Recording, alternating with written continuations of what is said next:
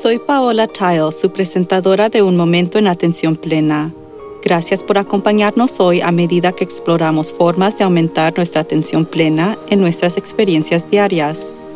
La atención plena es presencia, es conciencia, es prestar atención a lo que sucede dentro de nosotros y a nuestros alrededores.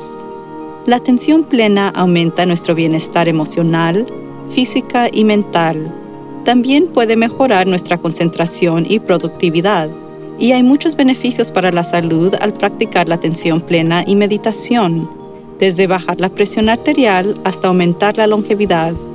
Quizás lo más importante en nuestro mundo caótico de hoy es que la atención plena fortalece nuestra capacidad de ser más compasivos con nosotros mismos y con los demás.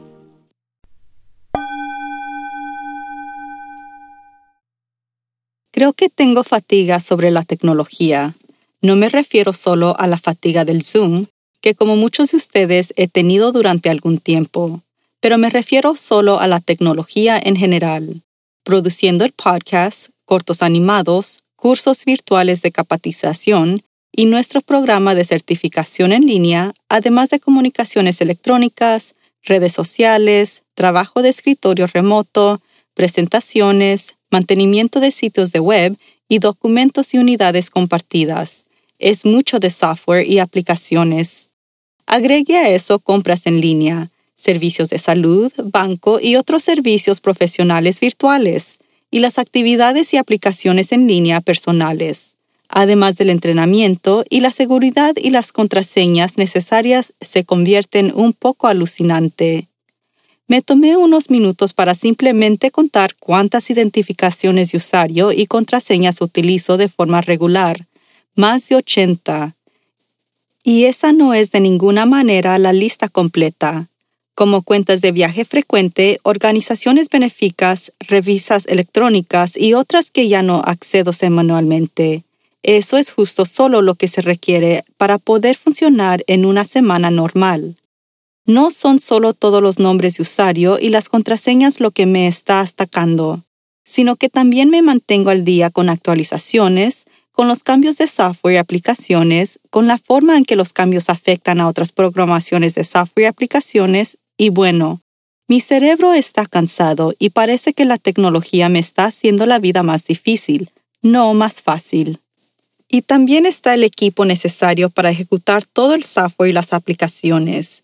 En mi último recuento tengo tres computadoras de escritorio, uno de Apple PC, tres computadoras portátiles, dos tabletas iPads, una impresora de láser y una impresora de inyección de tinta, dos juegos de altavoces, micrófonos innumerables auriculares, un teléfono de múltiples líneas, un modem, un enrutador y un amplificador de Wi-Fi. Los alambres y cables se han convertido en la pesadilla de mi existencia. También tengo un problema de control remoto. Parece que se están reproduciéndose en estos días, ya que cada habitación tiene múltiples unidades de control remotos. Las luces del estudio, los televisores, algunos de los cuales requieren dos cada uno, las unidades de aire acondicionado, los calentadores, las luces exteriores y el ventilador de techo todos tienen controles remotos.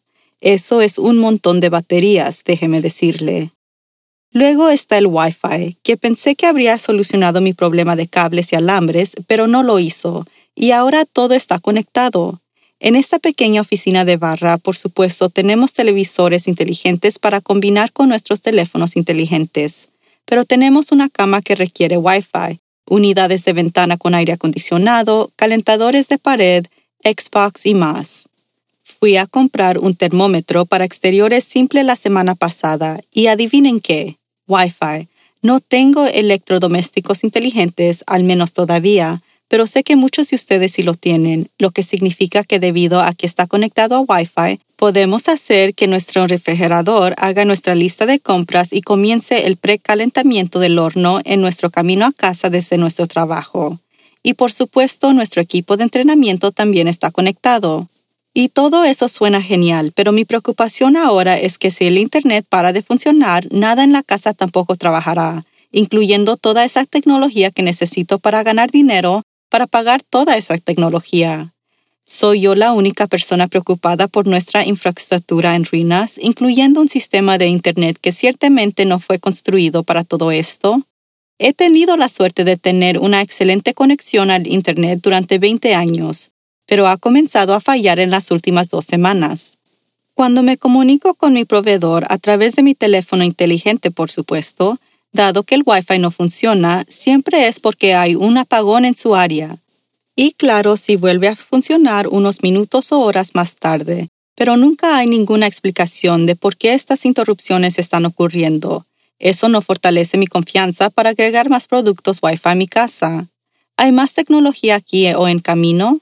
Los coches se han convertido en computadoras gigantes en las carreteras, y de vacunas de ARNM a inteligencia artificial a criptomonedas, a tokens no fungibles, el progreso tecnológico, si es así como queremos llamarlo, está superando nuestra capacidad incluso para seguirlo todo. Lo que nos lleva a las preguntas sobre la atención plena. ¿Estamos siendo conscientes al crear estas cosas? ¿Y estamos usando todo esto de manera consciente? Lo dudo seriamente. Sé que no estamos prestando atención al impacto ambiental de todos estos dispositivos y placas de circuito, y por alguna razón no estoy completamente entendiendo la criptomoneda. La mayoría de la gente desconoce por completo el terrible impacto en los países pobres que resulta ser ricos en recursos naturales necesarios para producir más tecnología. Como consumidores, también parecen estar aceptando la estrategia de las corporaciones de construir una obsolencia breve para que tengamos que reemplazar todos esos productos con mayor frecuencia, creando un círculo vicioso de los problemas recién mencionados.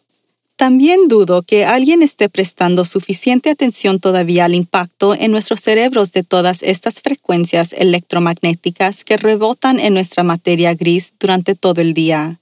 Y quizás lo más importante, no parece que nadie se haya dado cuenta de que la tecnología ha fallado en su única promesa original, hacer la vida más fácil. Algunos lo hicieron por un tiempo, por ejemplo, ciertamente fue más fácil buscar algo en una computadora que conducir a una biblioteca. Es mucho más fácil seguir el GPS en un teléfono inteligente que llevar una guía de Tomás de 200 páginas. Para aquellos que no lo saben, esta era la versión en papel del GPS, pero ahora parece que hemos perdido ese objetivo original y estamos haciendo cosas solo porque podemos, no porque lo necesitamos o porque mejorará nuestras vidas. Puede sonar impactante, pero en realidad puedo acercarme a un calentador de pared y presionar un botón con el dedo, o a un interruptor de pared para encender una luz. En realidad ya no puedo acercarme a un televisor o presionar botones porque quitaron los botones, así que tengo que usar un control remoto. Pero la mayoría de las otras cosas en la casa pueden todavía funcionar de la manera antigua, y con frecuencia es más fácil que reemplazar baterías extrañas y definitivamente más barato. Pero ya no puedo funcionar profesionalmente sin tecnología, incluyendo el Wi-Fi. Y yo tampoco puedo disfrutar de la mayor parte del entretenimiento en casa sin utilizar la tecnología. Y eso gira de regreso a nuestra infraestructura y nuestra dependencia de ella para todo, desde procedimientos hospitalarios hasta ver Netflix. También hay un impacto psicológico y sociológico de todo esto que probablemente no entenderemos completamente por años. Sabemos que la tecnología está jugando con el desarrollo social de los niños y sabemos que la depresión está aumentando, en parte debido al aislamiento porque las personas pasan todo su tiempo con dispositivos en lugar de con otras personas. Pero sospecho que el daño que estamos haciendo llegará más lejos que eso una vez que el polvo se asiente y tengamos una visión más amplia. Yo estoy a favor de la tecnología que sea útil y me encantaría que la tecnología me ahorrará tiempo y trabajo, pero siento que nos estamos moviendo en una dirección diferente y que lo que estamos produciendo es excesivo y en muchos casos es una visión miope. No podemos detener el progreso y ciertamente no podemos detener la producción de productos que están haciendo que las empresas obtengan grandes beneficios. Pero podemos considerar cómo usamos los productos o si incluso deberíamos comprarlos. Teléfonos inteligentes, televisores inteligentes, relojes inteligentes, estos son nombres inapropiados. Son dispositivos y punto. Solo los usuarios pueden ser inteligentes. Tómese un poco de tiempo para considerar cómo usa su tecnología. Piense en lo que pasa a sus dispositivos una vez que haya pasado a la próxima gran novedad. Considere lo que le estamos haciendo a nuestra generación más joven y las generaciones que siguen. Y antes de realizar su próxima compra, haga una pausa y pregúntese si realmente va a mejorar su vida. Si es así, adelante. Pero si no es así, solo considere por qué lo está haciendo. Todos dependemos en gran medida de la tecnología para trabajar y jugar, y muchos de nosotros tenemos la suerte de tener esa opción. Nosotros podríamos elegir ser agradecidos por la tecnología que usamos y trabajar en convertirnos en usuarios más inteligentes que en última instancia benefician a todos. Hasta la próxima. Podemos vivir una vida mejor y crear un mundo mejor. Todo lo que se necesita para comenzar es un momento presente en la atención plena. La meditación es la técnica más eficaz para fortalecer la atención plena. La clave para experimentar todos los beneficios de esta práctica es meditar todos los días, incluso si comienza con unos pocos minutos y trabaja de 20 a 30 minutos por sesión a lo largo del tiempo. La consistencia cuenta y los beneficios son acumulativos, así que sea amable consigo mismo y medite a diario. Nosotros hemos guiado meditaciones para ayudarlo a comenzar en worktoliveproductions.com pero aquí están las instrucciones para comenzar con una simple meditación sentada.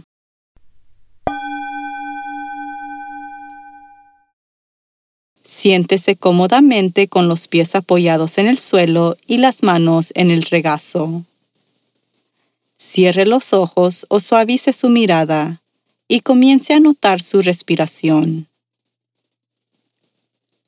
Respire con normalidad prestando especial atención a cada respiración y exhalación. Observe cada detalle, desde donde siente su respiración en su cuerpo hasta el ritmo, la profundidad y la temperatura a medida que el aire entra y sale. Cada vez que su mente divaga lejos de la respiración, simplemente vuelva a concentrarse en su aliento es notando esto que está desarrollando sus habilidades de atención plena. Su mente puede divagar cien veces en un solo par de minutos y eso es normal. Cada vez que se dé cuenta, eso es atención plena.